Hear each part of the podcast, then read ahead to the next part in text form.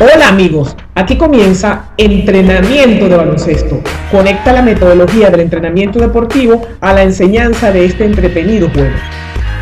Su anfitriona, Alesia Landaeta, entrenadora de baloncesto y profesora de la Cátedra Fundamentos Sociales en el Instituto Pedagógico de Caracas.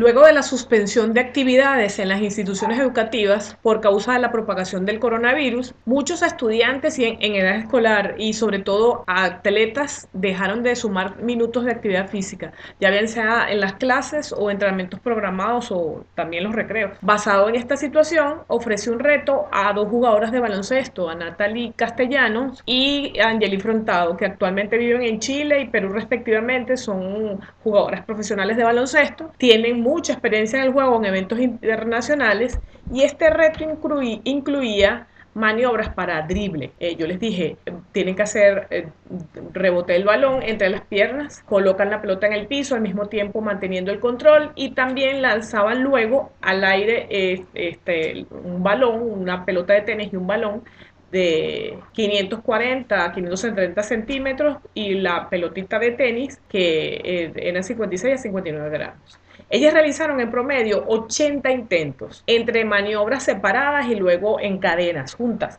para precisar una secuencia completa.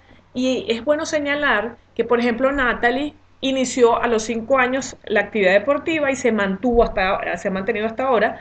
Y la, la otra, que es Angeli Frontado, eh, inició como a los 12 años de edad. Ahora, ellas hubieran aprendido habilidades en sus etapas de niña, les permitió desarrollar la coordinación general que luego para el reto les, también les permitió el aprovechamiento rápido de esos movimientos novedosos y complejos específicos para el baloncesto.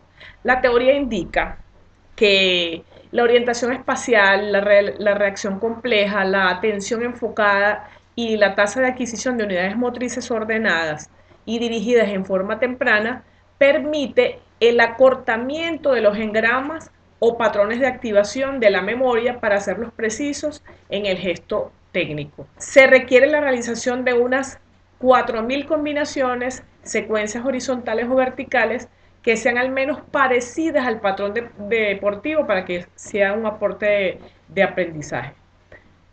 ¿Cómo puede alguien que es atleta aprender las habilidades para jugar baloncesto? Y, y, que además percibimos cómo algunos jugadores estéticamente se ven mejor que otros en el modo en que ejecutan sus, sus destrezas deportivas. En este episodio comprenderemos cómo se aprende el drible como técnica deportiva y lo vamos a extrapolar a otras técnicas del baloncesto o, o, a otras técnicas de otros deportes. Basándonos en el drible, que es una habilidad motriz, sobre lo que significa una habilidad existen muchas definiciones. Afortunadamente, la mayoría de esas definiciones tienen en su estructura varias características comunes. En general se acepta que las habilidades se aprenden eh, de forma consistente y además específica a la tarea que se realiza.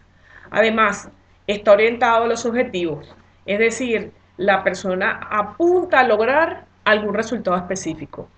Este resultado puede ser cuantitativo, determinado por el desempeño de un movimiento que se puede medir objetivamente, o cualitativo, de un movimiento eh, más visto a juicio subjetivo. Por lo tanto, usaremos aquí esta definición funcional de habilidad. Puedes detener y copiar.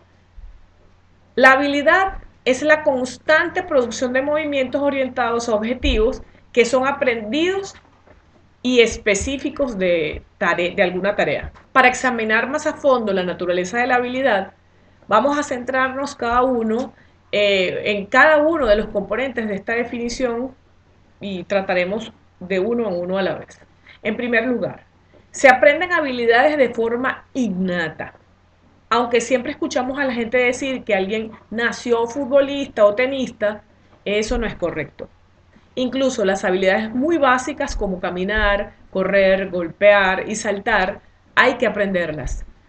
Habilidades posteriores que adquirimos, como pasar un balón, lanzar al aro o realizar un doble paso, son refinamiento de las habilidades básicas y necesitan ser aprendidas también. Podemos decir entonces que hemos adquirido una habilidad hasta el momento en que la realizamos consistentemente.